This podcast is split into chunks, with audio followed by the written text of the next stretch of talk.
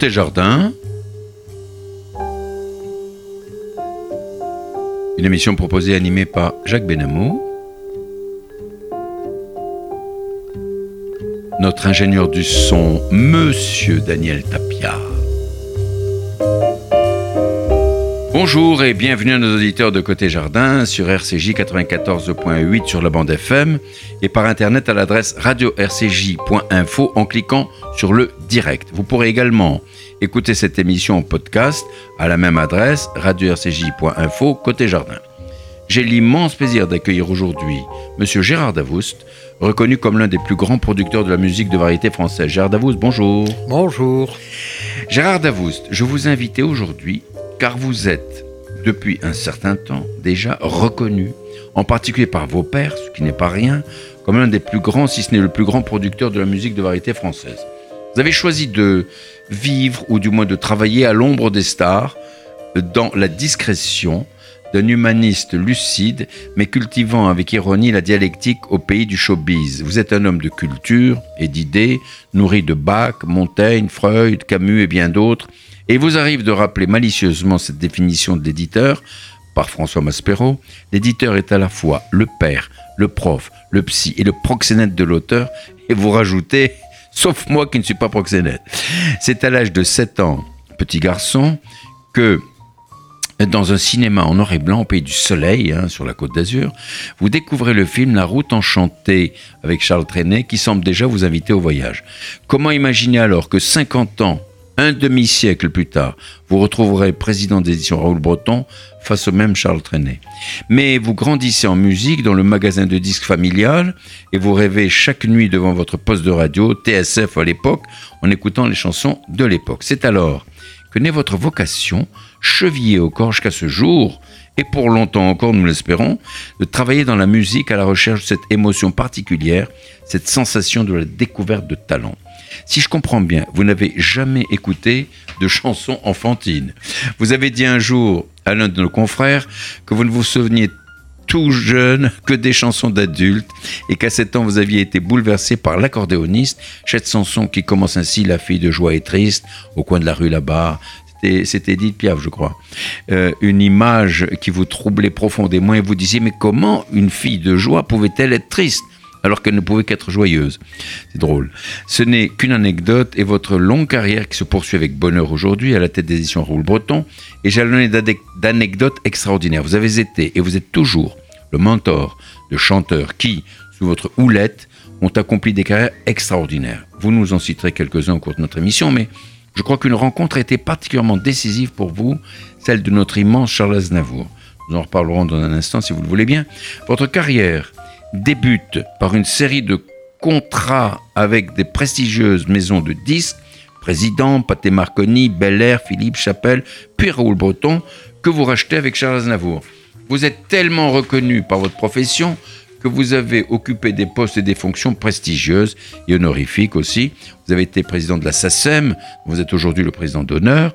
Entre autres, et j'en passe beaucoup, vous avez été vice-président des de la musique, des jeunesses musicales de France, de la Nuit des musiciens, président de la Chambre syndicale de l'édition musicale, de l'Académie nationale d'opérette et théâtre musical. Vous êtes officier de la Légion d'honneur et grand prix de l'édition musicale de la SACEM en 93. Ouf Alors, Gérard Davos, dites-nous, où trouvez-vous cette énergie pour remplir toutes ces activités? Bien, je, je suis porté euh, par justement ces artistes qui, qui sont jeunes. En général, les artistes débutent. Oui, quand ils débutent, à mesure que, ils viennent chez vous. que je vieillis, euh, je bénéficie de leur euh, énergie tendue vers conquérir un public. Et je crois que fondamentalement, c'est ça qui fait que lorsqu'on rencontre un artiste et, qu'on l'aime, parce que je n'ai jamais rien pris que je n'aimais pas. Ah, bien sûr. Et dans ces cas-là, euh, forcément, on, est, on, essaie de porter l'artiste, mais il nous porte aussi. Ah, bien sûr. Alors, je disais il y a un instant que votre vocation était née à l'âge de 7 ans. Euh, Racontez-nous souvenirs. Oui, sans doute, mais même avant, j'écoutais la radio énormément. Oui. C'était une époque euh, qui n'était pas très heureuse pour la France encore. Ben, c'était pendant la guerre. Et donc la, radio euh, passait des tas de choses. Certaines me plaisaient beaucoup, d'autres moins. Et euh, c'est pour mes 7 ans que mes parents m'emmènent voir un film pour la première fois. Oui. C'était La route enchantée Oui, avec Charles Trenet. Charles Trenet. Bien sûr. Et euh, je connaissais déjà ces chansons-là pour les avoir entendues à la radio, mais là, de les avoir vues en quelque sorte en action autour d'une histoire dont j'avais une vague notion quand même, Mhm. parce que je, je me souviens que très vaguement du scénario, mais je trouvais extraordinaire ces choses comme euh, ces gens qui prenaient la route et qui étaient vagabonds et qui partaient à l'aventure, La route enchantée. précisément. Ils allaient se faire enchanter.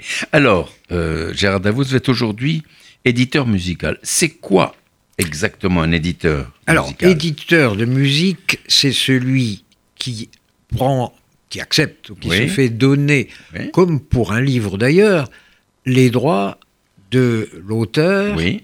et compositeur, car une chanson euh, ne va pas sans musique. Ah bah évidemment, Évidemment. ça tombe sous le sens, bien sûr. Et euh, à charge pour lui de la faire enregistrer. Alors évidemment, ça c'est une définition ancienne, mais l'édition est un métier ancien qui continue euh, à faire quelque chose qui s'est transformé au fil du temps, parce que Raoul Breton, par exemple, découvre Charles Trenet, croit en lui et va... En quelle euh, année Vous vous souvenez Oui, euh, 34, je crois. Dans les années, oui.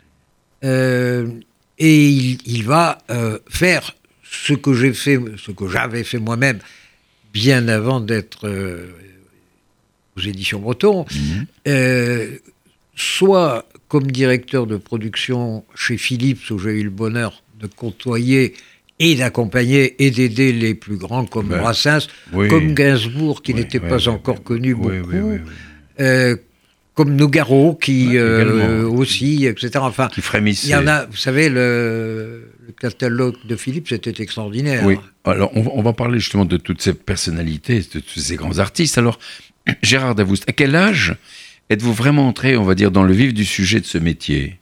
Euh, En, Parce que. en- en parce- revenant de, me- du- de mon service militaire qui avait duré 27 mois. Waouh, à l'époque, oui, c'était, vous avez fait ça en Algérie, bien Oui, sûr. oui, la moitié en Algérie, mais c'était déjà trop. Bah oui, comme vous dites, oui, absolument, c'est vrai. Euh, euh, euh, mais vous avez une activité quand même, avant de rentrer dans... euh, vous étiez agent commercial, non? Vous étiez quoi, représentant? Non, c'est quand je rentre de, de l'armée voilà, Oui, oui.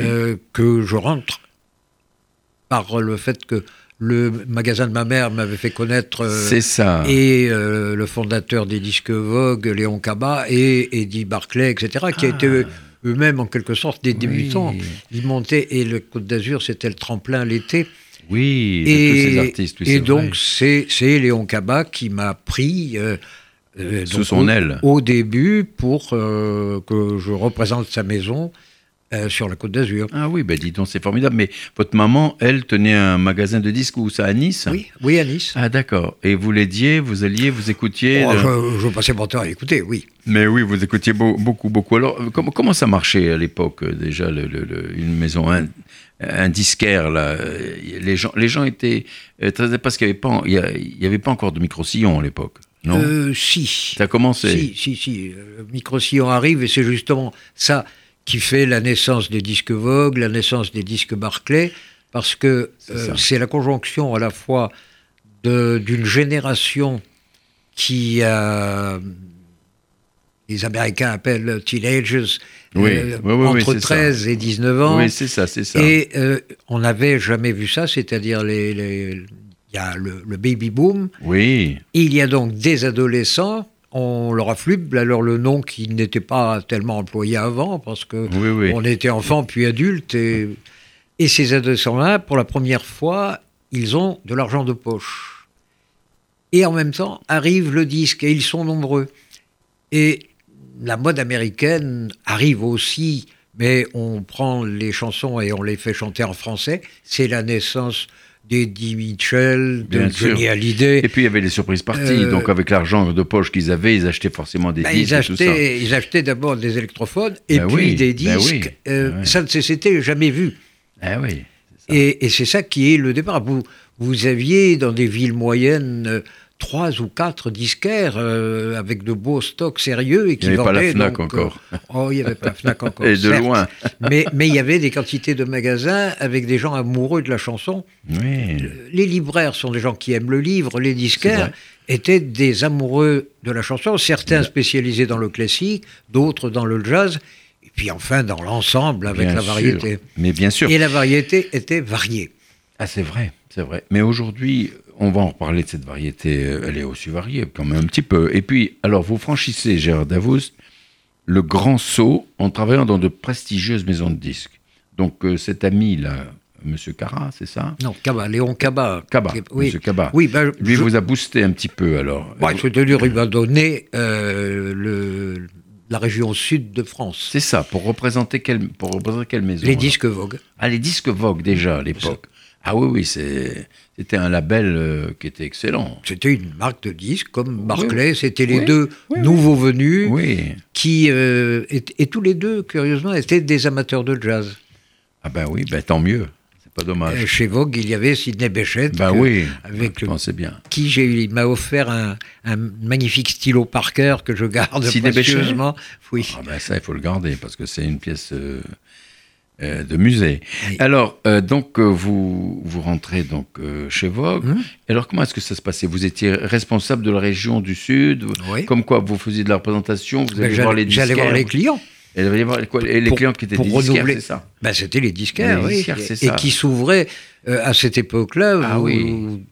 Vous vous en souvenez sûrement, il y, il y avait beaucoup de disquaires. C'est vrai, c'est vrai. À cause de, de cette jeunesse Ouais, qui ouais, avait ouais. de l'argent de bien en fait, sûr. ce qui s'est développé à cette époque-là, on parle de 55, 56, 57 euh, et la Mhm, suite, mhm.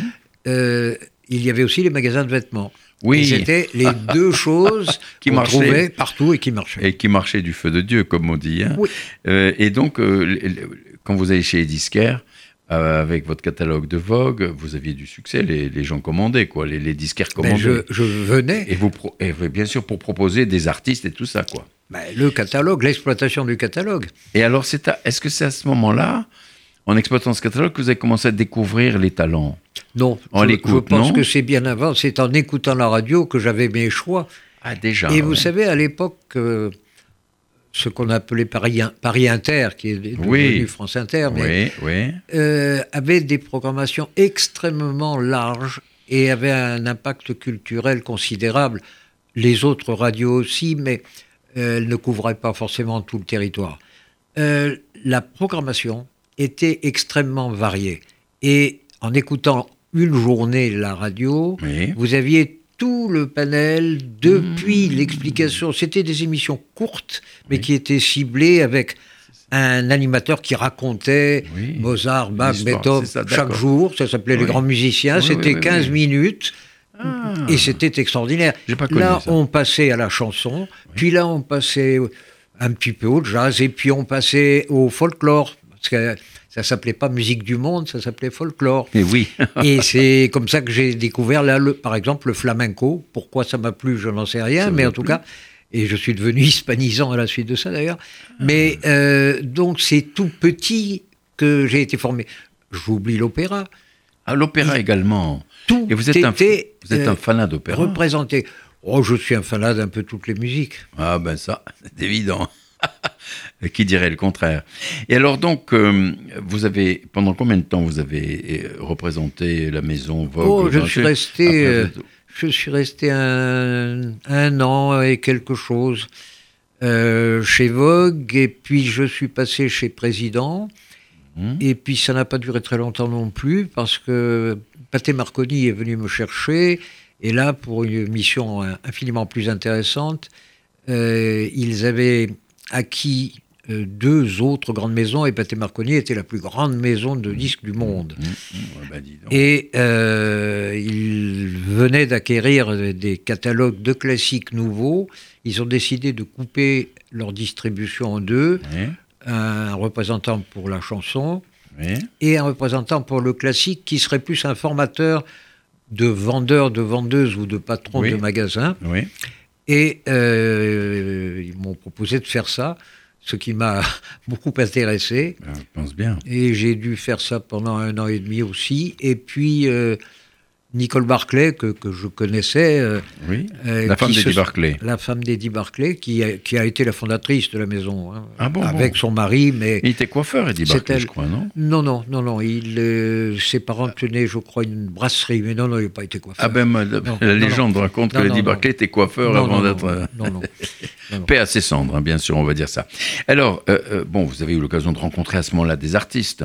Des, des- Oui, forcément, sûr. Et euh, qu'est-ce qui vous motivait, vous, chez un artiste? Comment, comment vous faisiez le, le choix, là, le feeling que vous aviez, là Ah ben, je ne les choisissais pas à cette époque-là. Ils étaient dans la maison que Ils je étaient déjà là, représentais. ah, d'accord. Ah oui, c'est après oui. que je- je- j'engage. vous, vous en avez découvert d'autres, oui, oui. Oui, mais là, euh, euh, Et vous les rencontriez ou bien vous vous contentiez de, de, de, de promouvoir leurs disques? Ben, euh, non, ils étaient en tournée, donc euh, il fallait que la maison aille les voir. Et vous les suiviez Ben oui. Ah, d'accord, c'est passionnant. oui. Et puis alors, et puis alors, vous découvrez Charles Aznavour. Comment s'est passée cette Non, première attendez, rencontre D'abord, j'aurais bien voulu, mais je ne découvre pas Charles Aznavour. Oui. C'est lui qui me découvre. lui Mais euh, Charles Aznavour, Comment ça s'est passé la première fois que vous 17 l'avez vu Voilà. Oh, bah, la première fois que je l'ai vu, j'étais voilà. déjà dans le métier, mais il, il allait, il avait chanté à Juan Lépin. Et j'étais avec quelques amis là qui le connaissaient. Charles était de toute façon très sociable. Oui, bien sûr. Et euh, il, il m'a serré la main, comme à d'autres personnes qui étaient là, mais je Sans vous connaître, je ne m'y sans- attendais pas, mais parce que j'étais avec le groupe de gens qu'il connaissait. Et euh, cet homme-là, au lieu d'être comme la plupart des gens, artistes ou non, indifférent, il regardait chaque personne, donc moi Dans aussi, en serrant la main, Ouais.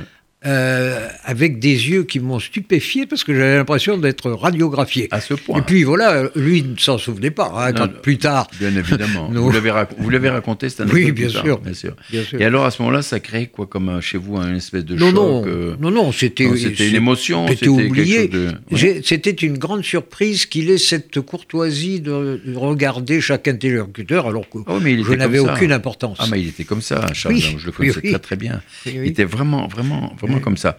Et alors, euh, quelle était la première chanson de lui que vous avez écoutée, que vous avez aimée? Ah ben là, euh, j'étais beaucoup, beaucoup plus jeune. Oui, Et, et c'était le feutre topé. Oh là il là. était encore avec Roche, oui puisqu'il a commencé sûr, sa carrière en- Ah comme oui, duettiste. Ah ben oui, bien sûr, il a fait une carrière aussi au Québec. D'ailleurs, il y a une, si ça vous amusera, de, oui, c'est au Québec que ça a commencé Oui, pour eux bien à sûr. marcher, Oui. bien avant la France. Bien sûr. Alors Mais euh, justement, quand ils étaient encore débutants et qu'ils n'étaient pas partis euh, encore au, au Québec, euh, petit gala, petite présentatrice à l'époque, et elle a annoncé, ne sachant pas, Roche et Aznavour. Elle a annoncé, elle, c'est ce qu'elle devait faire. Roger Aznavour. Et, et- et comment il a réagi à ce Oh. moment Il a rigolé. C'est lui qui me l'a raconté. hein. Ah oui, mais ça c'est J'y étais pas. Ça c'est sûr. Mais Alors, si vous voulez, on va on va revenir un tout petit peu en arrière. Euh, euh, L'Algérie, l'Algérie. En Algérie, alors comment ça se passait là? Vous écoutiez à Aznavour, vous étiez comment vous faisiez? Parce que les moyens techniques à l'époque ne Euh, permettaient pas de. J'avais, en plus, j'étais sur la frontière algéro-tunisienne, la fameuse ligne Maurice, donc Oui, oui. nous étions loin de tout. Mais Oui. euh, j'étais spécialisé, moi, dans, la, dans les transmissions. Ouais, Ah, Le hasard fait bien les choses. c'est bien, hein, oui. hein. Et, Belle opportunité. et- nous avions donc, nous étions dotés pour faire ces transmissions-là, qui étaient plus du morse d'ailleurs qu'autre chose, Ouais, bah, mais ça sûr. prenait aussi les stations de radio. Ah, Et, et- donc stations. là, j'entendais euh, Aznavour, que je connaissais déjà très bien. euh, Écoutez, on va écouter ce que vous avez choisi d'Aznavour, les deux guitares.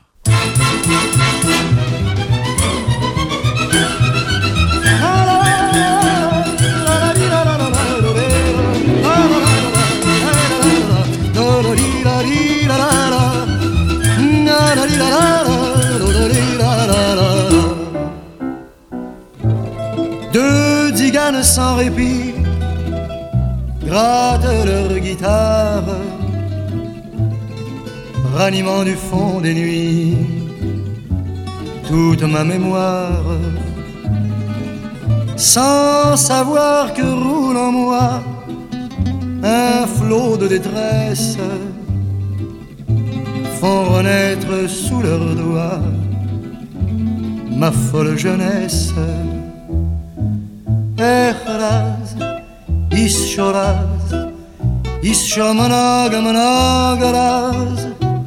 יחרז איש שורז איש שומנג Jouez Digane, jouez pour moi avec plus de flamme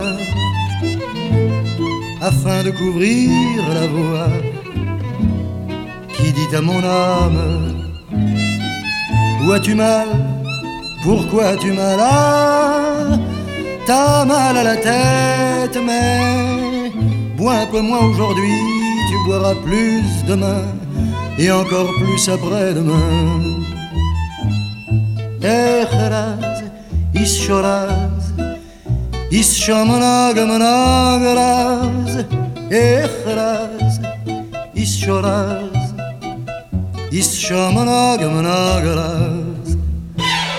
Je veux rire, chanter et saouler ma peine,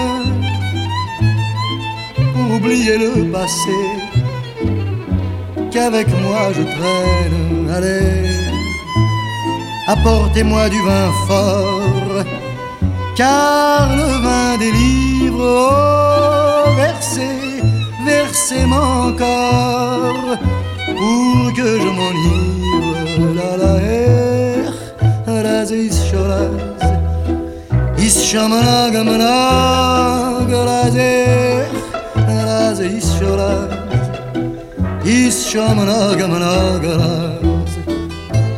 Deux guitares en ma pensée, j'ai un trouble immense. M'expliquant la vanité de notre existence. Que vivons-nous? Pourquoi vivons-nous? Quelle est la raison d'être Tu es vivant aujourd'hui, tu seras mort demain et encore plus après-demain. La la la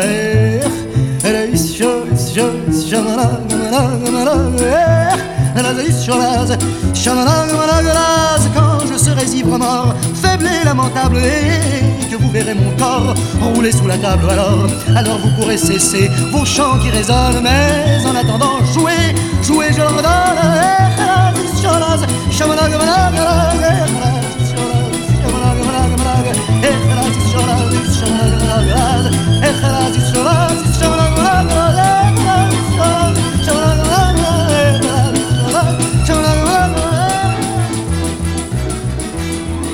L'éternel Charles Aznavour, les deux guitares, il est incroyable. Quelle pêche Euh, vous êtes à l'écoute de Côté Jardin sur RCJ 94.8 euh, en votre compagnie Jacques Benamou. J'ai l'immense plaisir d'accueillir aujourd'hui Monsieur Gérard Davoust, qui est le, je vais dire le, et je le répète, euh, c'est le plus grand producteur de la musique de variété en France. Voilà. Et donc, il avait des relations avec Aznavour très très spécial. Alors donc, euh, Gérard Davos, comment vous êtes-vous retrouvé à travailler avec Charles Aznavour? Dans, dans, quelles circonstances euh? Bien, tout simplement que euh, travailler ensemble au moment où je fais la connaissance de Georges Garvarens, j'étais donc chez Philips où je dirigeais la production, l'époque merveilleuse avec 20 directeurs artistiques hmm. euh, qui avaient chacun une vingtaine d'artistes. Oh C'était extraordinaire. Et une pépinière extraordinaire. Et, et, et, des artistes confirmés. Et donc, la musique de film intéressait beaucoup, euh, et le public, et donc les maisons de disques, et donc là, moi en particulier, et euh, son, son beau-frère. Oui. Euh, Georges Garvarens, ah compositeur de musique de film. Ah aussi, euh, nous, avions des, liens d'amitié. Il m'apportait toujours en avant-première euh, où il me prévenait des musiques qu'il était en train de faire. et je sortais les disques. Mais ils ont beaucoup travaillé ensemble, les deux beaux-frères. Parce que c'est son beau-frère, c'était le, mari de sa sœur Aïda. C'est ça, exactement. Georges Garvarens. Et ben, il a composé beaucoup, beaucoup, Garvarens, de musique pour Charles Aznavour. Donc, une fois ou l'autre, j'ai rencontré, puis dans le métier, vous savez, les gens se connaissent quand même, même si euh, il n'était pas, Charles, dans la maison Philips. Bien sûr. Et donc voilà, un jour, euh, le, président de Philips me donne la présidence des plus grandes éditions euh, à l'époque en France, qui étaient les éditions Chapelle. Oui, ben, bien sûr. Et Garbarens m'avait fait part de ce que ils géraient assez mal. Ils avaient monté leurs éditions, mais c'était des artistes et pas des gestionnaires. Ben oui. Et pas, euh, finalement, je leur ai proposé de faire une association et on a créé, euh, puisque je présidais Chapelle, les éditions Chapelle Aznavour, Ah oui, qui était une des étiquettes, si l'on peut dire, ou des- des- un des compartiments Oui. euh, des éditions. Et c'est là que nous avons commencé à travailler ensemble. Vous avez travaillé ensemble. Et- Alors, et, et ça, ça, ça fait 46 ans. Eh bien, justement, cette rencontre a été symbiotique. Vous avez une symbiose entre vous, je vous ai vu ensemble, et vous vous êtes jamais, pratiquement plus jamais quittés, quoi, jusqu'à votre association dans les éditions Raoul Breton. Après, vous avez- Oui. petit à petit, vous continuez jusqu'à. Oui. Alors, comment ça s'est passé pour Raoul Breton? Parce que Mais Charles avait commencé euh, sa tra- carrière euh, ah, Raoul avec Breton. Raoul Breton. Ah, d'accord, d'accord. Et donc, une, la première partie de son catalogue, une petite partie, mais Mhm. euh, était chez Breton. Et ensuite, il a monté ses éditions. D'accord. Et, et il avait gardé des amitiés avec Madame Breton, On l'appelait la marquise. la marquise. Et pourquoi on l'appelait la marquise? C'est Cocteau qui l'avait appelé la marquise, et donc euh, le marquis et la marquise, Ah c'était bon les. Pour son élégance, sans doute. Ah oui. Vous l'avez connu, Une vous petite- Ah bah oui, sûr. Bah bien oui. sûr. Bien sûr, c'est avec elle que j'ai fait un accord Oui, pour que, quand elle... euh, partirait. oui, et qu'elle ne parte pas sans avoir pris ses précautions. Et donc nous avons fait un accord euh, totalement secret et, totalement aventureux euh, pour que euh, ça se passe bien ensuite avec, avec sa famille, ses neveux, ses héritiers, Pour qui ont été tout à fait euh, remarquables euh, et, et nous avons... euh, Pour continuer l'œuvre. pour, continuer, le- bien, exactement. Bien sûr. bien sûr. Et, et je lui avais promis qu'on ne changerait jamais le nom de Bah, Breton. Bien, bah, bien sûr, bah, c'est un nom qui est, qui est très connu. hein. Alors, euh, Gérard Davoust. Charles Aznavour avait aussi été beaucoup critiqué au début. Qu'est-ce qu'on lui reprochait? Ben, c'est une chose qui, qui nous avait échappé, nous les jeunes de ce moment-là, qu'il aimiait. l'aimions sans, bien entendu. sans- vraiment Bien sans restriction du tout, oui. justement parce qu'il disait enfin des choses qu'on n'entendait pas dans les chansons avant, ouais. et notamment euh, le corps. Oui, et c'était extraordinaire de, que quelqu'un dise ça. Donc on, on l'adorait, on, on adorait eh, son, son partenaire Beko et lui. Ils ont Ah fait, oui, ils ils ont fait ils ont- 15 chansons Ah, ils ont ensemble. travaillé ensemble. Ils les ont écrites ensemble, oui. Bah, mais ils n'ont pas interprété ensemble. était compositeur, Oui, Aznavour était auteur, donc ils ont fait des chansons formidables. Ils ont chanté ensemble ou pas Euh, Beko et Aznavour? Une fois un duo, mais Ouais, c'était pas pas, tellement l'époque des duos euh, Oui, oui, oui, oui. comme ça. Mais non, non, mais chacun, et très souvent, ils ont chanté la même chanson, chacun à sa manière. Et c'était remarquable, et ça reste une démonstration quand aujourd'hui les gens n'osent plus chanter les chansons des autres. À l'époque, le bonheur pour les auteurs et pour les éditeurs, c'était que une chanson était enregistrée par dix artistes Mais- différents. Mais bien sûr. Et si vous aimiez la chanson, vous aviez dix versions de cette même chanson, c'est mais vraiment- chantées différemment. Et vraiment le, ce qui est très démonstratif, c'est précisément Je t'attends, par Beko et par Aznavour. Oui. Euh, et c'est la même chanson. Et quand vous les écoutez, l'une est, est gaie et l'autre est, triste. Ah bon, ah, celui qui est, qui est- qui Bah, le, de le la gay, la c'était plus le gay, c'était Beko. C'est Et Beko. le, Oui, oui, oui. euh, mais alors, mais alors qu'est-ce qu'on le reprochait à Aznavour? Qu'est-ce qu'on lui reprochait? on lui Pourquoi? reprochait Il y avait de la jalousie, il y avait Non, quelque chose. je- Quoi. je Parce pense pas qu'il prenait son envol de façon formidable à l'époque. C'est plus compliqué que ça. C'est que euh, on venait, mais c'était pas très loin, des chanteurs à voix. Ah, d'accord. Le premier Luis qui Mariano, commence avec euh. un micro, c'est Jean Sablon, Ah oui, Jean Sablon. qui était le premier crooner français, Oui. mais c'était quand même un peu honteux d'avoir un micro. On l'appelait, on n'avait pas appelé euh, Jean Sablon le petit caleçon court, le petit caleçon court, le petit K le son court, Oui. petit Kia le son court. Peut-être, je... C'est possible, c'est possible, c'est ça- Euh, les les, Moi les connu- Anglais ou, ou des, des mauvais plaisants ont bien inventé Moi Aznavour, has no voice. aïe aïe aïe quelle horreur. Mais Voilà, moi, ça l'a beaucoup amusé après. Oui, mais bien sûr, mais c'est pareil, moi j'ai bien connu Jean Sablon aussi à l'époque. hein. Et il m'a raconté cette anecdote. Il me dit Vous vous rendez compte, quand j'ai démarré, que j'ai commencé à chanter dans un micro, Mm. on m'appelait le petit K, le son court. Ouais, c'est drôle quand même. hein. Oui, mais c'était honteux. Les gens attendaient des grandes voix parce que finalement c'était sinon l'opéra mais l'opérette et souvenez-vous Luis Mariano Oui. n'était pas un chanteur d'opérette Non. il chantait des chansons Mais bien sûr, absolument. extraites souvent d'opérette mais Bien des sûr. chansons Mais oui, tout à fait. mais c'était un chanteur Mm. qui n'avait pas besoin de micro Bien qui s'en servait comme les autres mais Mais, bien entendu, sans ça comme les autres. voilà donc c'est ce qu'on a reproché à Charles Aznavour c'est d'être un précurseur Eh oui, et les précurseurs sont toujours critiqués eh oui. Et il a fait ce- cette chanson remarquable à 18 ans, j'ai quitté ma province. Bien décidé à empoigner la vie. Ah, c'était extraordinaire. Et il racontait ça, etc. Alors, Ce, ma- ce n'est- qui n'était pas autobiographique. Hein. non, non, c'est vrai ça. Non, c'est sûr. Mais euh, on, on passe d'un Charles à l'autre. Et Oui. puis Charles Trenet maintenant. Charles Trenet, euh, à quel moment vous l'avez rencontré? Ben, Charles Trenet, j'ai rencontré quand j'avais 7 ans. Ah Mais oui, bien après, entendu. Bien après entendu. Je, je ne l'ai, Oui. je ne l'ai pas rencontré jusqu'à ce que nous ayons euh, acheté Les éditions Raoul les Breton. éditions Raoul. Ah bon, bon, vous ne l'avez pas rencontré avant.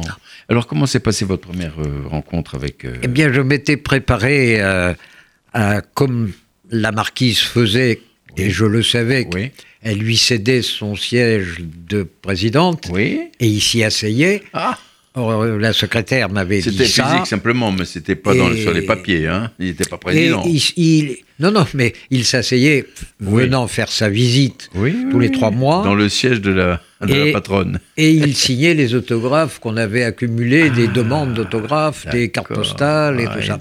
Donc j'ai fait la même chose et puis je voulais lui raconter mon admiration et le miracle car ça se situait là autour de Pâques, cette première rencontre. Oui.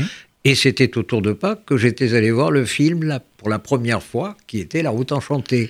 La route Et enchantée. en même temps, les éditions Breton étaient propriétaires de du film, Oui. devenu. Euh, il ne m'a pas laissé parler de lui et il n'a fait que me parler de Charles Aznavour. Donc Ah, il n'était pas si prétentieux qu'on l'a dit. Ah oui, parce qu'il avait une, une réputation très moyenne. hein. Euh, Qu'est-ce Oui, qu'on lui reproche mais euh, il nous faudrait une émission entière, entière pour parler de ça. pour parler de ça et de, pour parler de, de- de ce personnage qui était extrêmement intéressant, mais l'image euh, publique est généralement un malentendu. Écoutons La route enchantée.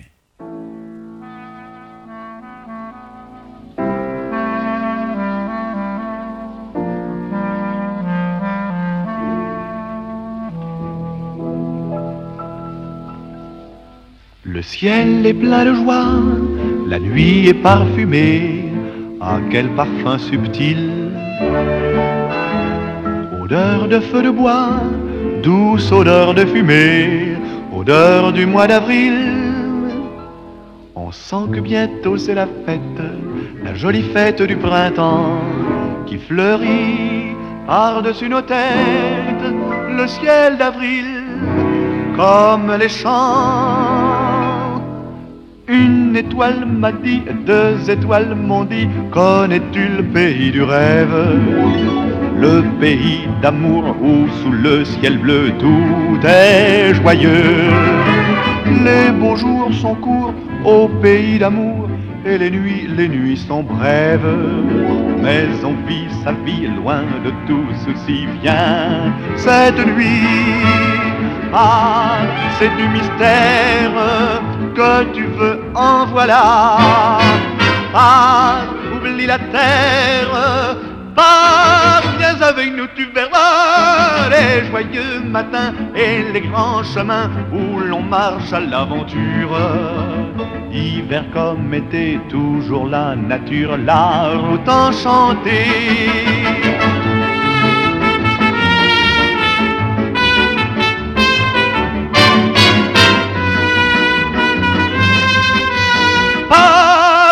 Avec nous, tu verras les joyeux matins et les grands chemins où l'on marche à l'aventure. Hiver comme été, toujours la nature, la route enchantée. Bonjour, le jour, la vie, la nuit, l'amour. La route enchantée de Monsieur Charles Trenet. La route enchantée. C'est vrai qu'il était enchanté avec des chansons comme ça. On imagine une voiture qui roule comme ça avec la musique. C'est extraordinaire. Ça vous porte, n'est-ce pas? Euh, Vous êtes à l'écoute de Côté Jardin, Jacques Benamo, votre compagnie, sur Radio RCJ, sur la bande FM 94.8 et par Internet, radio-rcj.info, le direct. J'ai l'immense plaisir d'accueillir Monsieur Gérard Davoust, l'un des plus grands, l'un des meilleurs, on va dire, euh, producteurs euh, euh, de la musique française, la musique de variété française. Alors, Gérard Davoust, le temps passe vite, malheureusement. Au cours de votre carrière, vous avez édité de nombreux artistes. Hein. Vous avez Serge Lamaille, Nana Mouskouri, Linda Lemay, la québécoise, Sante Severino, Agnès Bill, Bernard Dimet, Dominique Fillon, Giovanni Mirabassi, les rois de la Suède, je ne sais pas qui c'est, mais je vais le savoir, Zoufri Maracas, même Frédéric Zetoun, Carpet Laros, sans oublier, euh, pendant euh, votre période Philips, l'immense Georges Brassens, hein, euh, Serge Gainsbourg, Michel Legrand, Michel Polnareff, Magma, Alan Stivell, Catherine Ribeiro, Mort Schumann et même Raymond DeVos. Alors vous devez avoir de sacrées anecdotes à raconter sur tous ces personnages. il, nous faudrait des heures d'émission. Trouvons-en une. une. un feuilleton. une, anecdote de l'un de ces personnages. Raymond DeVos, par exemple. Il était comment? Ah, et il était toujours perdu dans un monde dont il essayait de retrouver la clé. Et quand on déjeunait, il on avait toujours l'impression qu'il était en train de vous raconter le futur sketch. Ah bon, carrément. Et je n'ai jamais su si c'était le cas. Oui. Euh, ou pas. S'il l'avait donné. Il, il, racontait, mais je, mon meilleur souvenir de Raymond, c'est que je l'avais embarqué avec un certain nombre d'autres artistes français pour rendre hommage à Félix Leclerc pour le dixième anniversaire de la disparition de Félix, oui, au Québec. Oui. Et euh, Charles Aznavour avait bien voulu être le présentateur avec Charles Bois de l'émission. Et il y avait une dizaine de Québécois célèbres et une dizaine de Français célèbres, dont Serge Lama euh, et quelques autres grands comme ça. Mais j'ai eu, moi, le privilège, comme j'étais avec Charles, euh, de ce que. On a eu trois dîners dans un restaurant euh, qui s'appelle Alexandre à Montréal, où je n'ai jamais autant ri de ma vie, car les deux ensemble, De Vos et Charles Aznavour, c'était prodigieux, ça, ne cessait pas, c'était d'une gaieté folle. Ça devait, ça devait fuser, c'est vraiment extraordinaire. Hein. et, parmi tous ces artistes, indépendamment de Charles Aznavour, Charles Trenet bien évidemment, quel est, quel est, ou quels sont ceux et qui vous viennent à l'esprit, qui vous ont le plus marqué, ceux auxquels vous pensez plus particulièrement mais Écoutez, euh, s'ils écoutent les émissions, je ne peux pas dénoncer. Non, mais j'ai bien compris. J'ai des moments pour chacun d'eux. Voilà, mais alors. Euh, et, chaque fois, c'était des choses euh, intenses et il n'y a pas de. Je, je ne vois pas sur le coup, en tout cas. Ça a toujours été formidable parce que j'ai eu la chance de n'avoir que des gens formidables. Vous êtes tellement délicat. Gérard Davoust. Ça, je vous reconnais. Alors aujourd'hui, vous continuez de gérer de nombreux artistes contemporains, dont Lida Lemay, la québécoise. Quand elle doit venir chanter à Paris bientôt, non? Elle euh, chantera à Paris. En tout cas, c'est une date. On est en train de bâtir la tournée. Mais je peux vous inviter euh, à la date prochaine, qui, n'est pas si prochaine que ça, 11 novembre 2020. Olympia ah ben, à Paris. Ah ben c'est parfait. de toute façon, on en parlera. Alors, euh, je, vous propose euh, d'écouter euh, une petite chanson de Linda Lemay. Où est-ce qu'ils jouent les enfants?